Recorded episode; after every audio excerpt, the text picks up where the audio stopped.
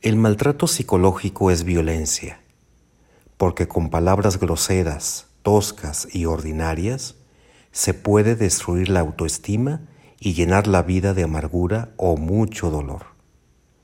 Quizá alguien diga, esa es mi forma de amar. Pues no, no es tu forma de amar, porque eso, eso no es amor. Es tu forma de maltratar, de someter, de manipular. Recuerda, si alguien dice que te ama y todo el tiempo te maltrata, no te ama, porque quien ama no maltrata. Punto. Para más informes, envíame un inbox y te diré cómo te puedes postular a mi programa de acompañamiento terapéutico.